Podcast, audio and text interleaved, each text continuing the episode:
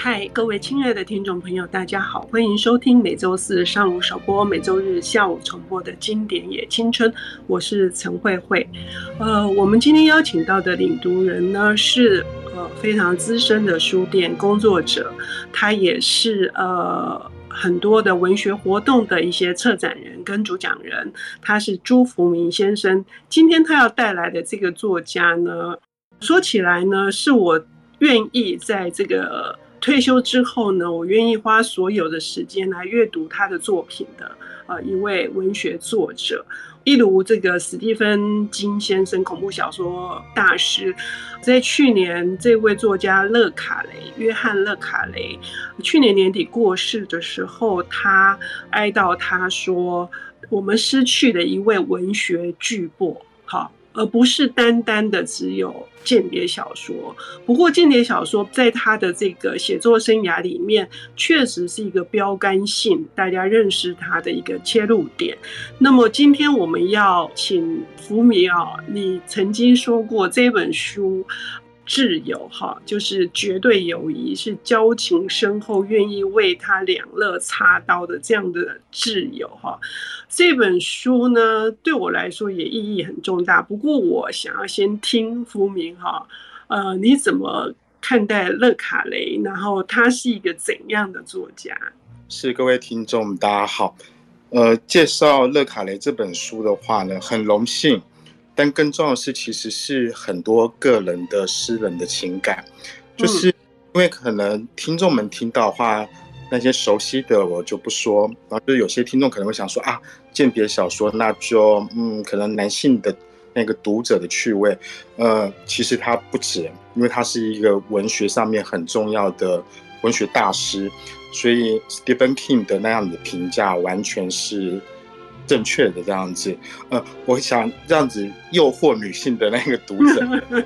其实呢，整个勒卡雷的作品，特别是挚友的话，其实他问了一个问题，那个问题有就是啊，有没有可能呢？它是一个虚假的理想，但是那个友谊呢，是最真挚不过的。换言之，如果女性同胞或男性同胞，我们都对爱情是这么的向往的话，他其实几乎在问说，有没有可能这一个人根本就是一个虚假的情人？但是我们之间的爱情却是如此的深刻，我想这个议题啊是远远超过那个间谍世界。虽然间谍世界很大，但在整个人性世界，这种背叛、信任，然后毫不保留的奉献啊，是勒卡雷他的作品里面一个很大很大的特色。这样子，嗯嗯，呃，史蒂芬金还说哈，他除了是文学巨擘，他还是深具了人道精神。我认为，呃，这样子的呃赞誉应该是勒卡雷要当之无愧哈。我们也在这本挚友里面，我们也深刻的感受到了哈。不过勒卡雷他呃他的一生也非常的精彩，就是说他为什么，而且他是真正的当过间谍，是是，嗯，年轻的时候，而且大概二十岁的左右的时候，嗯，勒卡雷有一个名言，作为一个作家，他说，呃。童年是作家最好的提款箱，然后他是引用另外一个很重要的一个格兰格林的一个他的名言。为什么这样说？就是如果听众们啊对写作是有兴趣，虽然我们未必要当什么作家，但不管是脸书或部落格或自己去书写东西的话呢，能够去写一些自己的体验，大家都一定会非常的有成就感，而且那种自我实现。呃，但是呢，勒卡雷啊。那我们就会发现，写作一定有一个很特别的东西，就是你要么要有天赋，就是你在写的过程中，要么就很努力。那这个天赋我们就不说了嘛，但努力一定是我们能实践的。但有一个东西，我觉得可能真的是命运诶，那就是你的童年，你总不可能为了要写出好的作品，写出罪与罚，让你自己的童年颠沛流离嘛。乐卡童年就很特别，他我这样说好了，就是呃，可能很多朋友们都喜欢很久以前一部电影《时时刻刻》。电影里面呢，它里面有一段呢，就是一个母亲，然后呢，她离开了小孩子，那小孩终身都在那个阴影之下，然后这都是他一个议题，因为几乎那种母亲对小孩子的爱是大概是全世界是最崇高无上的爱这样子。乐卡雷小时候五六岁的时候就碰到这样的事情，他的母亲呢就是提着一个白皮箱，然后头也不回的就离开他，所以他等于是从小就一直在问他自己问题，说我的母亲为什么会离开我？他大概隔了十六年之后呢，才找到他的母亲。他母亲没有什么正面回答他，因为而且大点原因也不是因为勒卡雷，主要是毕竟夫妻之间相处中有各种难处。但是那里面勒卡雷就会觉得他得不到他那个答案。虽然他后来找到他母亲，但是找到他母亲没隔几年之后呢，他母亲也组了另外一个家庭，也走了。对，你看，这就是一个很特别的童年资历。他的父亲哦，母亲很特别，就父亲还可以更特别。他父亲某种程度来说的话，就是一个所谓的骗子，就是会比较去摆那种阔气。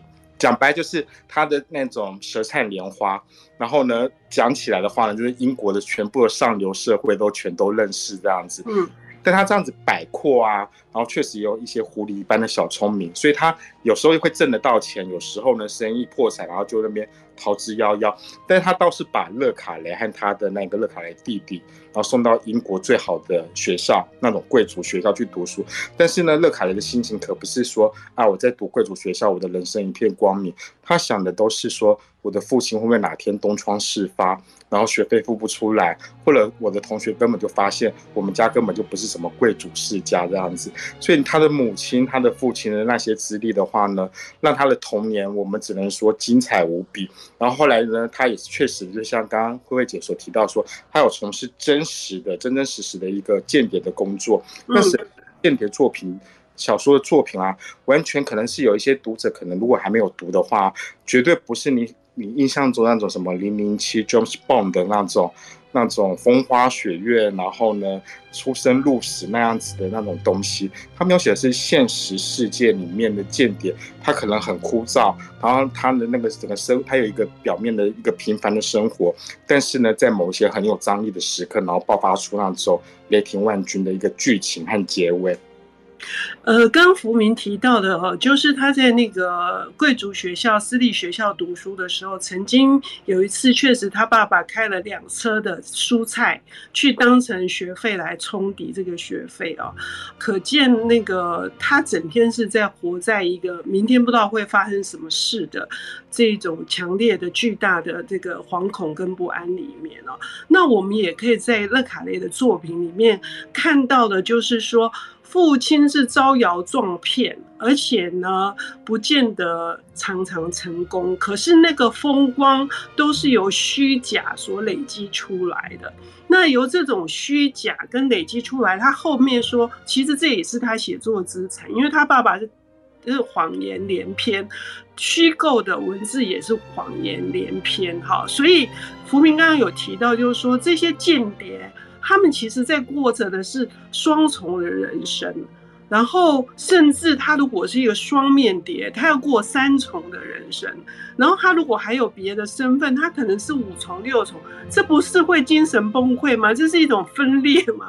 嗯，完全是，呃，但这里面也确实有一些魅力，所以也可以想象为什么我们会着迷间谍小说，而且现实世界也有人从事这样子的工作。勒卡雷他。对他的那个父亲，我们刚刚提到的话，其实我们可以请那个读者，如果有兴趣的话呢，在勒卡雷的自传性的作品《此生如歌》，然后那里面都有非常精彩的那样子的一个介绍。但是，我就请读者去试想说，那如果我有这样子的父亲啊，那我对那个父亲是怎样的情绪，那我就来回答一下勒卡雷他是怎么样。勒卡雷他父亲周遭所有的朋友，除了那些一起行聊照片的那一些，算是伙伴吧。甚至连被他骗的人、被他诓的人啊，哇，天哪！几乎每一个人对他的父亲的形容，勒卡里父亲的形容都是很有活力、幽默、机智。就是这是怎么回事啊？就是有一个人是骗子，然后他在道德上面呢，一定是一大堆的缺陷和瑕疵。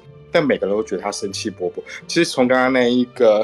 慧慧姐刚举的那些例子啊，而且就是明明自己就是一个空壳子的，还把小孩子送到贵族学校，然后宁愿用各种不断的一个一个的谎言来去编织那样子的生活，然后也不要去简单一点的去过那样的生活的部分话，我们就看出他的父亲啊，确实是一个很有魅力、很好玩的。而这也是呢，勒卡雷他去描述那个间谍作品、小说作品里面，他能够掌握出别人都无法掌握播出的那种深刻的魅力，就是描写出那种双面谍、三面谍他们那里面的内心世界。这也就是乐卡的小说它的魅力。这也是一开始跟那一个女性读者，就是说，千万不要因为它是间谍小说，然后就不小心错过了这一个类型。实际上呢，与其说是强调是间谍小说的话呢，更重要是它还是描写文学最深刻的核心，就是人性的复杂和奥秘。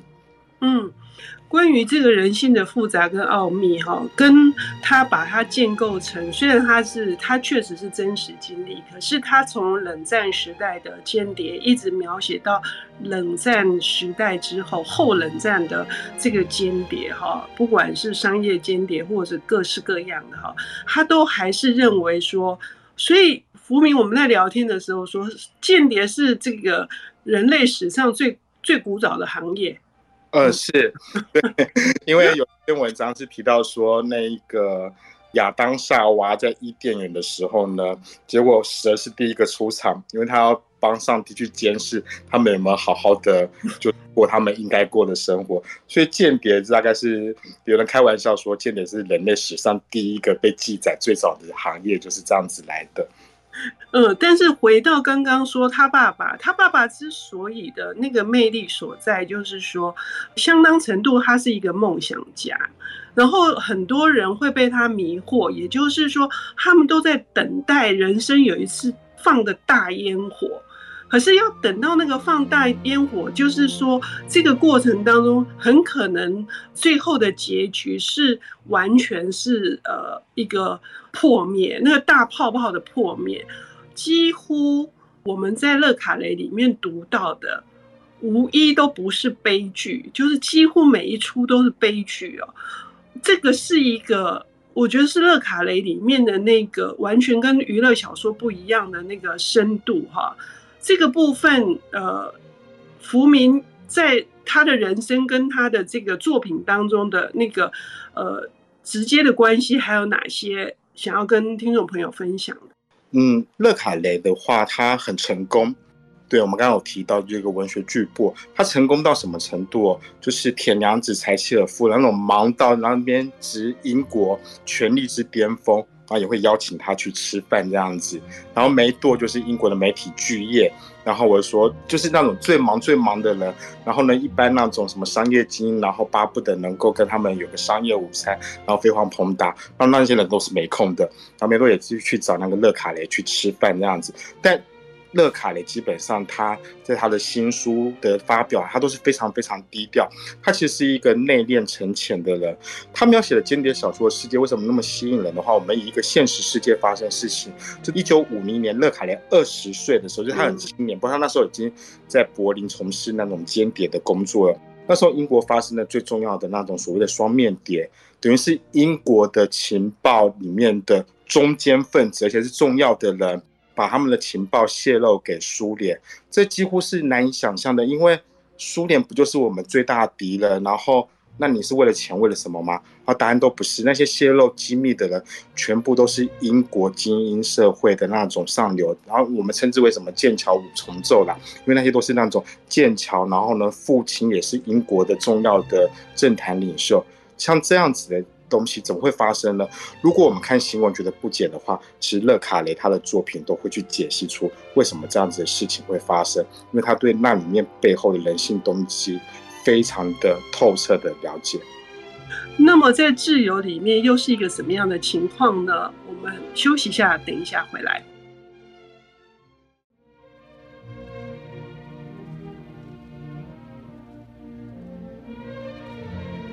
欢迎回到经典也青春。今天非常开心能够邀请到资深的书店工作者，呃，同时也是我的好朋友朱福明先生来为我们谈，呃，一代间谍大师，而且不只是如此，他还是公认的文学巨擘。为什么？因为他的作品里面所处理的都是深刻的内心以及批判，呃，尤其是人性的这个动机。哈，那今天要带来的这本是《挚友》。也就是说，你一生当中，你愿意为他甚至牺牲自己的性命的这样子的朋友，这本书呃，之所以让我们感到最后感到沉重，有他大时代的背景，但是这两位呃有了三十四年的友谊的这个朋友，他们之间的这种互动，我们是会看到提心吊胆的。嗯，是。就是我还是会希望那一个听众们能去带入哦，因为这个故事里面呢，你要去想象，在你的学生的时代的时候呢，认识了一个好朋友，然后那个好朋友充满了魅力，而且呢，甚至开个玩笑说呢，他还有自己的后宫，因为他就是学生领袖，然后呢，社会运动的健将，然后口才很好，然后就是人也没有说什么超帅啦，但是反正就是充满了那种很有活力的人。然后后来你们也一起工作，然后呢，从事间谍的工作。然后，但基本上呢，冷战后来结束了，然后你们工作也消失，然后你就回到了你比较平顺的一个上班族，然后你的生命呢，就是一堆秩序，然后呢，有井有条，然后但你没什么特别的激情。然后有一天，你这位朋友呢，这位充满魅力的朋友，然后你们也曾经是同事，然后他来找你，然后跟你说，我们可以重新从事间谍这个行业，然后我们可以去干一番大事业。当你听了他的理想啊，你觉得这里面有一些你不确定的地方，那不确定是因为毕竟以前在冷战的时候呢，敌我分明，然后我们都为了国家，然后去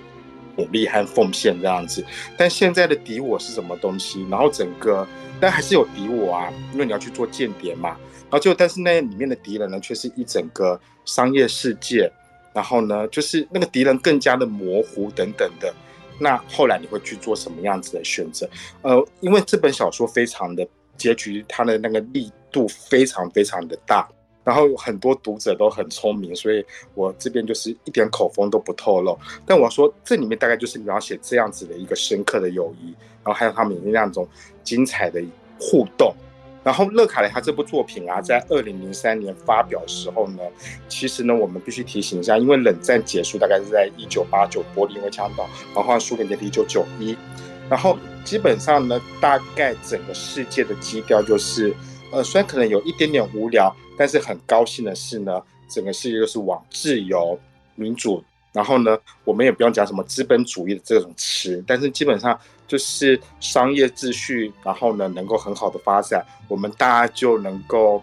脱贫，或者是往那种小康的境界迈进。全世界都是这个步调，但实际上呢，二零零一年的时候呢，那时候就是九幺幺事件，然后全世界，然后后来的那个我们就不细数，就大概这二十年的各种。恐怖分子的攻击，不管是巴黎，然后还有在西班牙的各种恐怖分子。换言之呢，好像敌人还是没有消失。然后呢，美国是一个我们最重要的朋友，但是呢，全世界好像很多国家，然后跟美国针锋相对。那这到底是怎么一回事？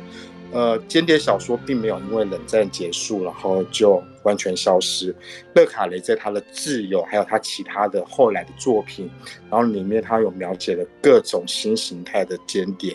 然后《挚友》这一部作品里面，他有完整的勾勒出像是先知般的，然后面勾勒出后来的在整个九幺幺后之后的那个世界的一个新的间谍世界的风貌。嗯，呃，我也呼应一下，就是。福明在上半段提到的，就是他们在冷战时期是为了英国的荣光，可是过了这个到了二十世纪之后，几乎就是大英帝国完全都没落了。那现在变成美国是老大哥了，所以后来的这一对这一对挚友，他们的敌人是真的是资本主义阵营的美国吗？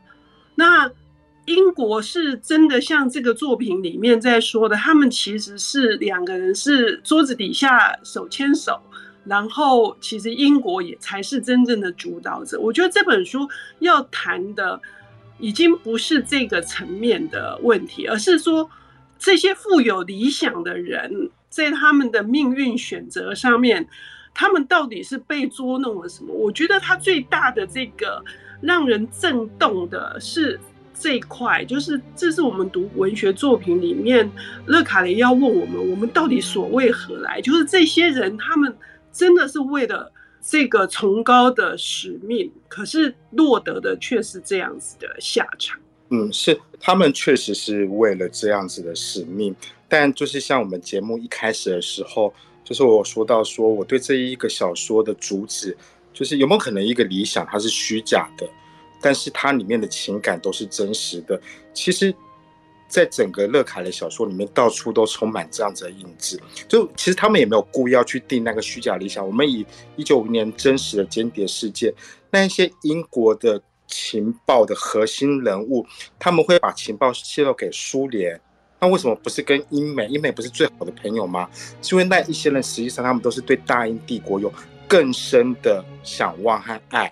他们等于是因爱生恨，爱的反面是恨啊，爱的反面是冷漠，而不是恨，那恨还是爱。对，所以他们实际上他们希望重返十九世纪的荣光。但虽然二战打赢了，美国帮了很多忙，但他们发现的是，你美国怎么变成了领先地位？所以这不见得是对的，而且这个理想大抵也是假的。但他们是因为这样子的动机，而且事实上后来整个苏联的状况也处理的不太好，跟那些左派和理想主义的良心都不一样。这样，像这本小说里面，你说美国是邪恶的或什么的，呃，没有任何国家是完全正义和邪恶，但是他们很显然，他们也用他们自己的去想象，然后去扭曲了某一些现实。这些看了我们其实是很难过啊，因为。如果你说美国是邪恶的，那实际上这样的理想我们大概也不会幸福，也没有说服力。但他们都是那种知识程度非常高的人，对，在书里面的话有很多精彩对话，你就会知道那些人都是非常有魅力、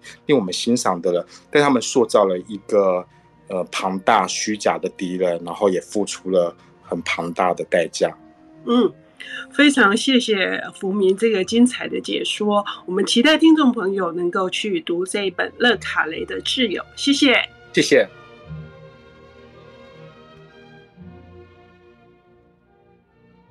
本节目由 IC 之音与瑞木读墨电子书联合制播，经典也青春与您分享跨越时空的智慧饗宴。